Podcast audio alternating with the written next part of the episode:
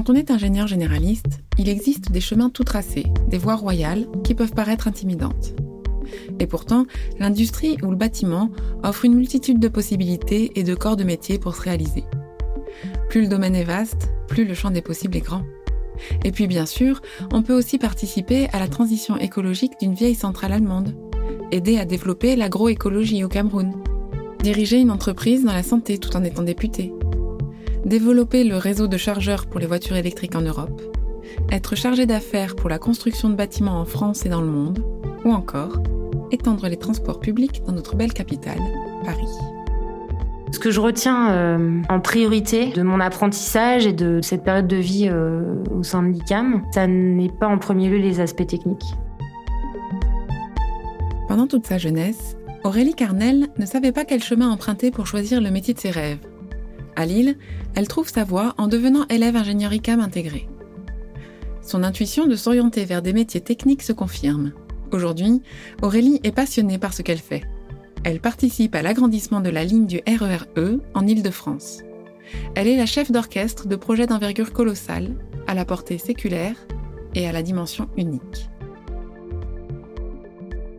Donc, mes parents étaient exploitants agricoles et plus, plus précisément euh, pépiniéristes, donc la production de végétaux. Et euh, progressivement, euh, ils se sont orientés plutôt sur la création de jardins et l'entretien. Moi, j'ai été baignée dans un univers assez végétal, mais aussi assez mécanique, puisque j'ai un papa qui aimait énormément bricoler, faire par lui-même il a euh, constamment euh, un certain nombre euh, d'activités euh, autour de d'adaptation, de création et de modification de d'engins agricoles pour son métier. Il a toujours été très friand de comprendre les mécanismes. Il dérivait assez souvent sur les dessins techniques et j'ai eu la chance d'avoir, euh, par exemple, un ordinateur, euh, en tout cas, euh, de pouvoir accéder à des ordinateurs dès toute petite et d'essayer de me familiariser avec ces choses du monde moderne.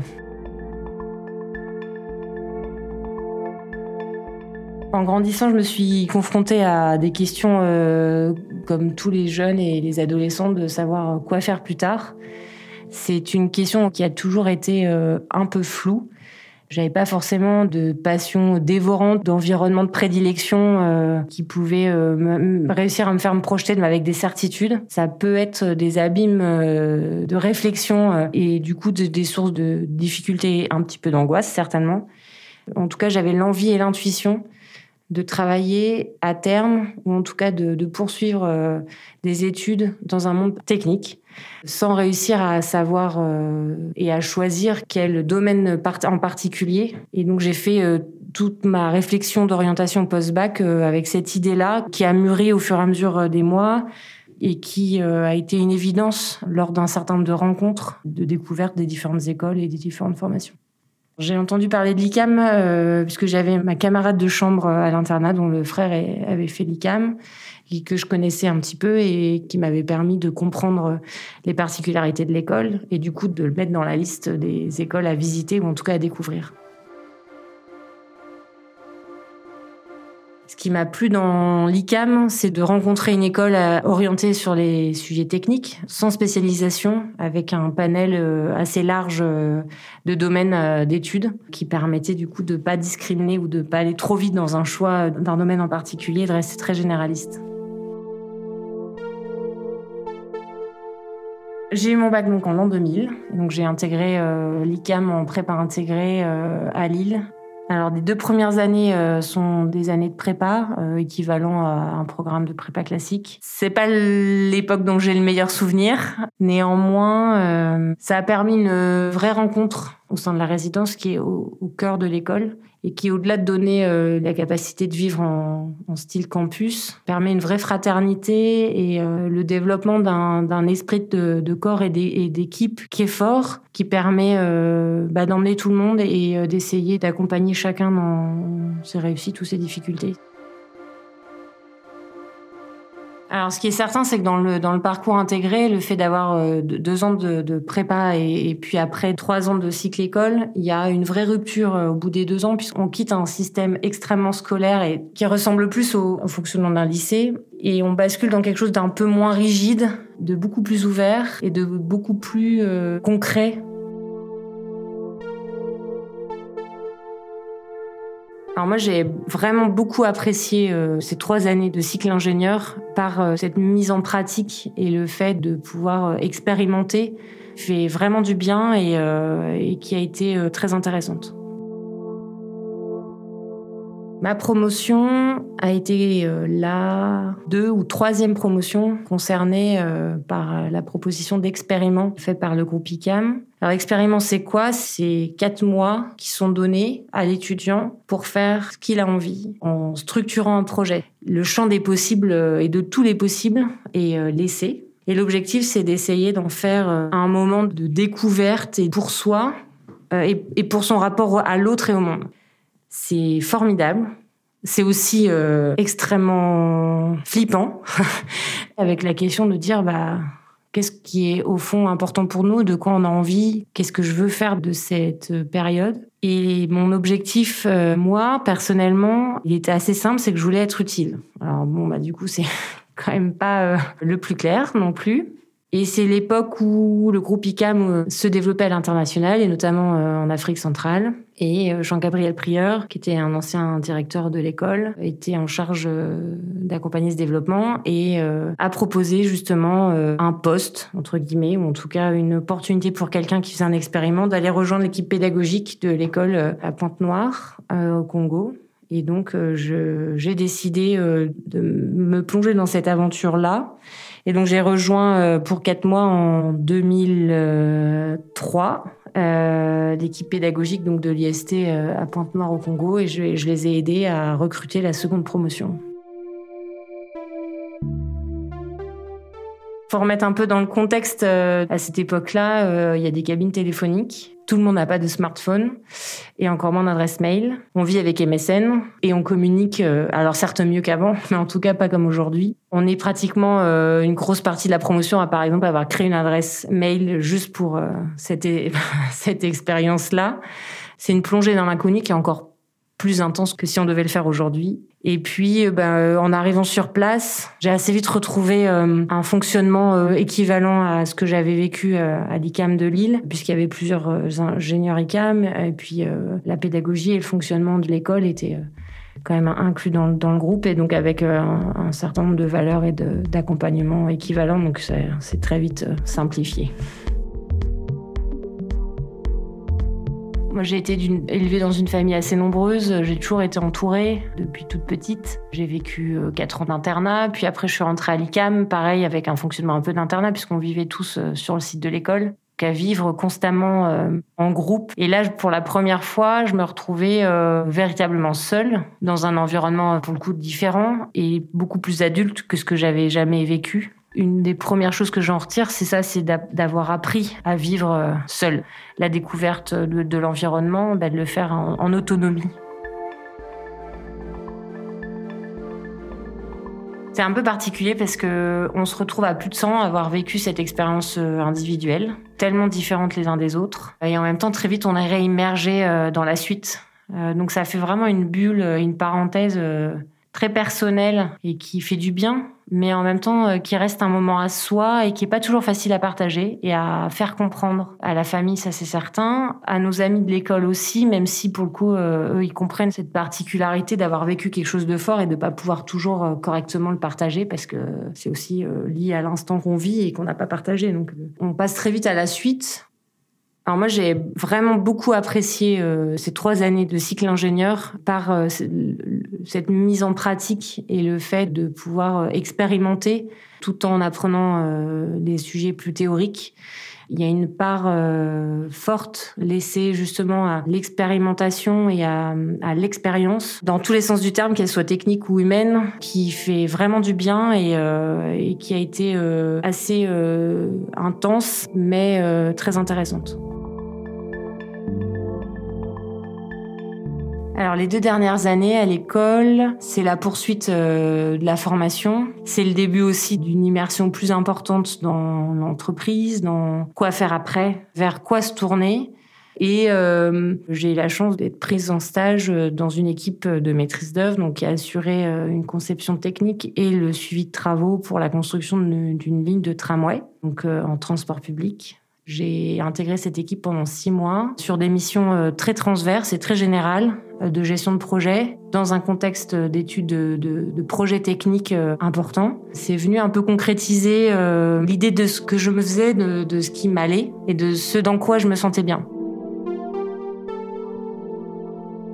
Donc, je suis diplômée en 2005. Le choix de stage que j'ai fait m'a conforté dans l'intérêt de travailler exclusivement dans des milieux techniques, mais sur des missions un peu générales l'environnement économique euh, de ces de ces années-là était pas très euh, dynamique. Même si on est préparé à la recherche du travail de travail et à un certain nombre de techniques, ça reste euh, une expérience assez particulière de quitter les bancs de l'école, de quitter 500 jeunes de notre âge pour se retrouver derrière son bureau à la maison chez nos parents et essayer de chercher. On a un peu l'impression de se retrouver seul au milieu de l'océan et envoyer des bouteilles à la mer pour essayer d'être retenu pour des entretiens ou pour ou pour un poste. Je pense qu'on n'en fera jamais assez pour préparer les jeunes à ce genre de moments qu'on vit euh, à, différents moments de la vie professionnelle de toute manière, qui amènent à des questions euh, qui, doivent être et qui seront rencontrées par les gens euh, tout au long de leur carrière. Et donc, je pense qu'on n'en fera jamais assez pour préparer à, ces questionnements-là et à, la manière de, se poser ces les questions pour comprendre quoi faire après, comment évoluer, discriminer les choix qui permettent d'orienter des recherches de manière très ciblée. Fin 2005, euh, j'ai couru un certain nombre de salons euh, professionnels euh, pour rencontrer des recruteurs et des entreprises qui étaient en phase de recrutement. Et puis, au hasard d'un salon à Paris, je crois, j'ai rencontré un employeur qui cherchait à étoffer ses équipes et se tourner vers des profils juniors après avoir longtemps prospecté sur des profils d'experts. Et donc, euh, j'ai eu la chance de pouvoir intégrer une équipe de maîtrise d'ouvrage en charge de la réalisation d'une ligne à grande vitesse dans l'Est de la France pour suivre une phase de travaux chez Réseau Ferré de France, qui était le propriétaire et gestionnaire du réseau ferré national euh, à l'époque. Et donc, euh, je me suis à nouveau lancée entièrement dans cette nouvelle expérience de réalisation de travaux d'ouvrages de grande ampleur, qui était quelque chose qui était encore plus nouveau pour moi que tout ce que j'avais fait auparavant. Alors sur ce poste euh, au sein de l'équipe de maîtrise d'ouvrage pour la création de l'Uni à grande vitesse, j'étais le binôme euh, d'un chargé d'opération qui était euh, en responsabilité sur à peu près 60 km d'infrastructures nouvelles à construire, donc de piloter cette maîtrise d'œuvre, de piloter l'ensemble des prestataires, les différents experts qui concourent à la validation des études et surtout au lancement des travaux. Et puis les missions les plus importantes étaient aussi la représentation du projet et le lien au territoire avec l'ensemble des, maires et des communes et des riverains qui étaient le long de cette infrastructure. On était euh, tous les deux le relais et l'animateur euh, sur le terrain euh, du projet et de, et de l'accompagnement de sa réalisation. Ce sont des missions euh, extrêmement diversifiées, euh, qui sont très transverses et qui sont euh, pour une grosse partie du temps très liées à la relation et au lien qu'on crée avec d'un côté les prestataires qui ont à, répondre aux objectifs techniques du projet et puis de l'autre à l'ensemble des riverains et, et, des parties prenantes du territoire qui eux subissent un peu le projet. Et l'objectif c'est de transformer cette phase un peu complexe pour eux en opportunité et de faire accepter le projet, mais surtout ses travaux au sein de l'environnement et du territoire euh, que le projet traverse.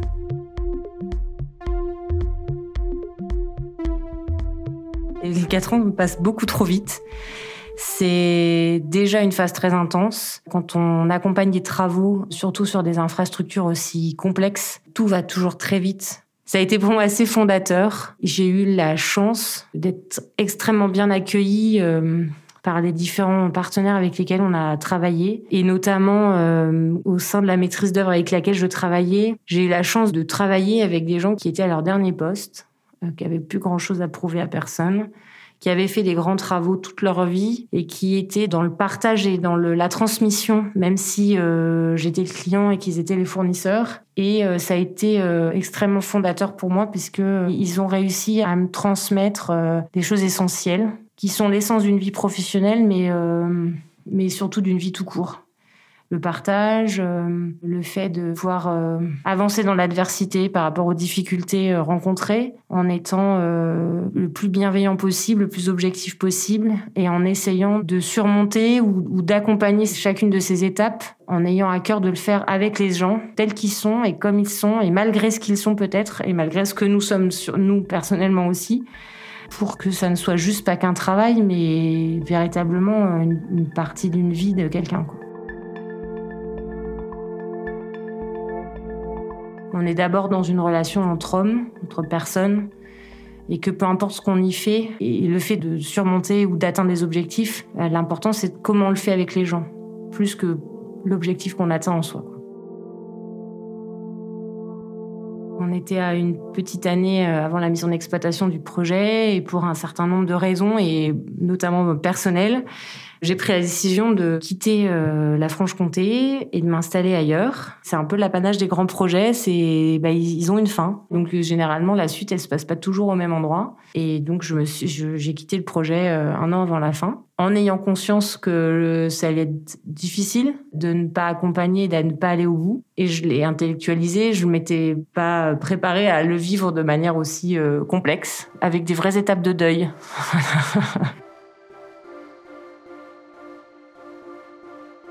Après le projet euh, en Franche-Comté, je suis remontée sur l'île. Euh, j'y ai passé euh, pareil 4 ans et demi, 5 ans sur des missions différentes, toujours au sein du réseau ferré national, pour accompagner des programmes de développement en gare, du renouvellement d'ouvrages existants. Et puis en 2014, le directeur avec lequel je travaillais en Franche-Comté m'a proposé de rallier un, un grand projet en Ile-de-France. La perspective de repartir sur des grands projets et des projets uniques va très vite emporter. Euh. Donc en 2015, j'accepte euh, ce nouveau défi avec euh, la joie de revenir à la création de grands projets d'infrastructures. Et donc je rejoins l'équipe de maîtrise d'ouvrage pour le prolongement du RERE e vers l'ouest. Donc le RERE e aujourd'hui s'arrête en plein Paris, à côté de Saint-Lazare en souterrain. Et donc le projet consistait à prolonger ce souterrain euh, jusqu'à Nanterre en créant euh, trois gares, une sous la porte Maillot, une sous le CNIT à la Défense et une à Nanterre, avant de se raccorder sur des voies existantes pour euh, aller jusqu'à Monté par Poissy. J'ai rejoint les équipes de maîtrise d'ouvrage euh, du prolongement du RERE e pour m'occuper donc euh, du développement du projet sur le site de Nanterre. Donc on y construisait euh, un plan de voie tout neuf, une gare nouvelle, des équipements de maintenance de, de, et de garage de rames. Mon rôle euh, au sein de l'équipe était euh, la prise en charge totale de l'ensemble euh, du périmètre du programme sur ce site-là, toutes techniques confondues, que ce soit des ouvrages, de la voie, de la signalisation, des missions et des responsabilités plus complètes et plus en autonomie qu'en Franche-Comté.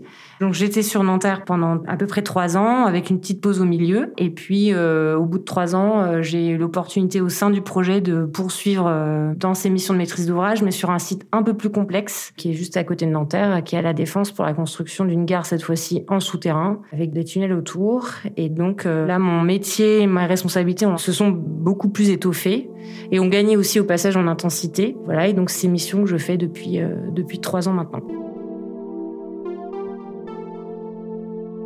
Cette partie de l'opération euh, est sur un site spécial qui est euh, le premier euh, quartier d'affaires européen qui vit à 200 à l'heure tout le temps et dans lequel il n'est pas forcément aisé de faire des travaux de base, encore moins de créer une gare à 30 mètres sous le terrain naturel d'un volume qui est équivalent, pour donner une image, à la tour Montparnasse couchée et donc dans un environnement euh, de vie au quotidien qu'on ne peut pas perturber. Donc voilà, c'est un vrai défi pour les équipes qui ont conçu ce projet, qui suivent les travaux, puis pour les entreprises de travaux qui réalisent ces travaux.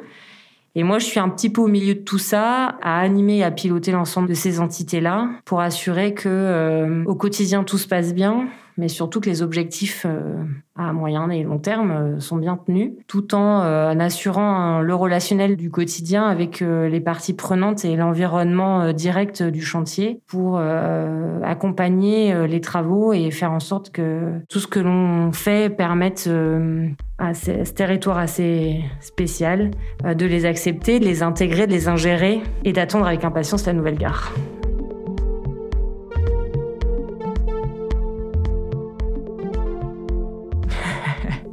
Oui, oui, ce que je fais me plaît.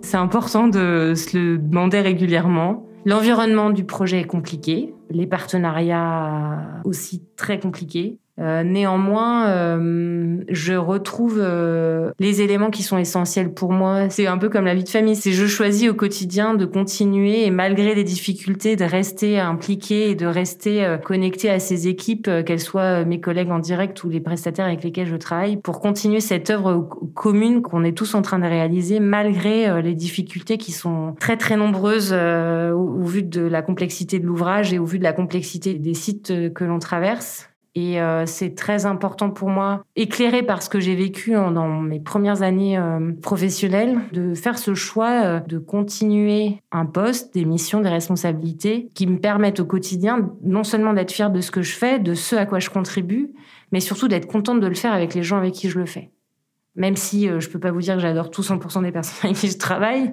ou que je côtoie, mais néanmoins, dans le cœur de mon environnement du quotidien, euh, oui, je suis fière et contente de faire ça avec eux. C'est des projets, euh, ils sont addictifs. Quand en plus on les accompagne pendant quelques années, on identifie des petits sujets, des petites choses qui sont ce qu'elles sont parce qu'on y a contribué à un moment. Alors ça peut être euh, d'avoir accompagné la décision sur euh, le choix d'un matériau, sur euh, le fait de valider la forme d'un ouvrage ou, ou, sa manière de s'implanter dans l'environnement ou dans la ville. C'est des petites choses, mais dans lesquelles on se reconnaît parce qu'on sait qu'on y a contribué et qu'ils sont ce qu'ils sont parce qu'on y a mis d'une autre. Et en même temps, c'est n'est que euh, du métal, du béton, euh, qui sont que des petits bouts d'un ensemble beaucoup plus large et, complexe. C'est addictif parce que on souffre parfois euh, pour les accompagner et, leur donner vie. Et puis aussi, c'est ça la magie de travailler sur dans les projets publics et, et encore plus dans, dans les, les projets d'infrastructure, euh, notamment ferroviaire, c'est que on fait des objets uniques qu'on ne fera certainement plus jamais. Faire une gare dans Paris euh, aussi importante ou sur la Défense, euh, alors il y a le Grand Paris aussi qui arrive, mais on, sait que c'est des objets qui, auront une vie propre derrière nous et qui contribueront à la, vie du quotidien de tellement de gens que il y a une affection qui se crée, qui nous dépasse parfois. Les travaux du projet sur lequel je travaille depuis 2014 sont en cours depuis 2017, depuis oui 2016 même. Et donc ils baltent leur plein et on est en train de terminer le génie civil pour passer euh, aux autres euh, euh, corps de métier qui ont déjà un peu commencé mais qui vont prendre encore plus d'ampleur dans les mois à venir. Véritablement, on passe un cap en ce moment là depuis six mois et encore pour les quelques mois à venir et on voit l'objet, euh, les objets se devenir euh, réalité, prendre corps. C'est assez fou et assez, euh, assez excitant. Ce que je retiens en priorité de mon apprentissage et de cette période de vie au sein de l'ICAM, ça n'est pas en premier lieu les aspects techniques, même si ça a forgé une construction intellectuelle et technique. Ça n'est pas ça que je garde. C'est véritablement euh, le questionnement permanent qui est proposé euh, au sein euh, des différents enseignements et dans les matières complémentaires qui sont amenées, notamment dès les phases préparatoires. On passe notre vie au travail, en tout cas on passe un nombre d'heures incalculable. Ce que l'on fait et les objectifs qu'on vise sont pas une fin en soi. La manière dont on les vit avec les gens avec lesquels on est est tout aussi importante que le résultat, que l'échec, que l'objectif.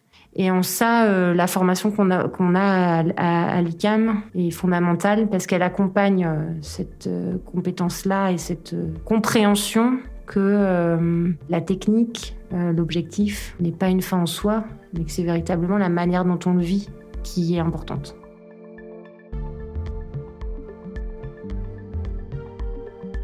Je suis Camille Schneller.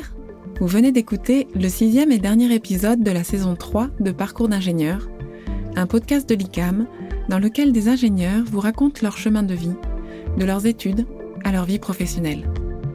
J'espère que ce parcours vous a permis de voir comment même un avenir qui nous paraît lointain et flou peut s'avérer galvanisant et passionnant.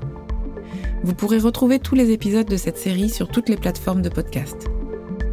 L'ICAM forme des ingénieurs généralistes avec trois parcours possibles, dans des campus répartis sur quatre continents. Et si vous souhaitez en savoir plus sur nos formations, je vous invite à visiter notre site web icam.fr et à nous rencontrer. À bientôt!